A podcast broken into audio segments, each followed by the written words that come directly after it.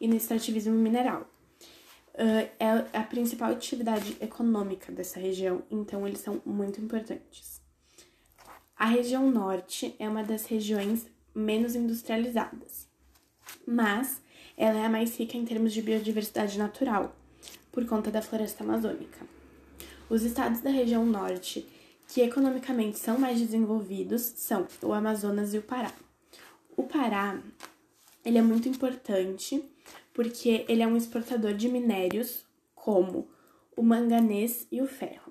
Já a região amazônica, ela é responsável pela produção nacional de castanha do Pará, látex, açaí e cupuaçu. E em 2017, o Amazonas ele respondeu por 3% da indústria do país. A agricultura nessa região ela é voltada para a plantação de mandioca, feijão e milho. E outro fator que ajuda economicamente bastante a região norte é o turismo.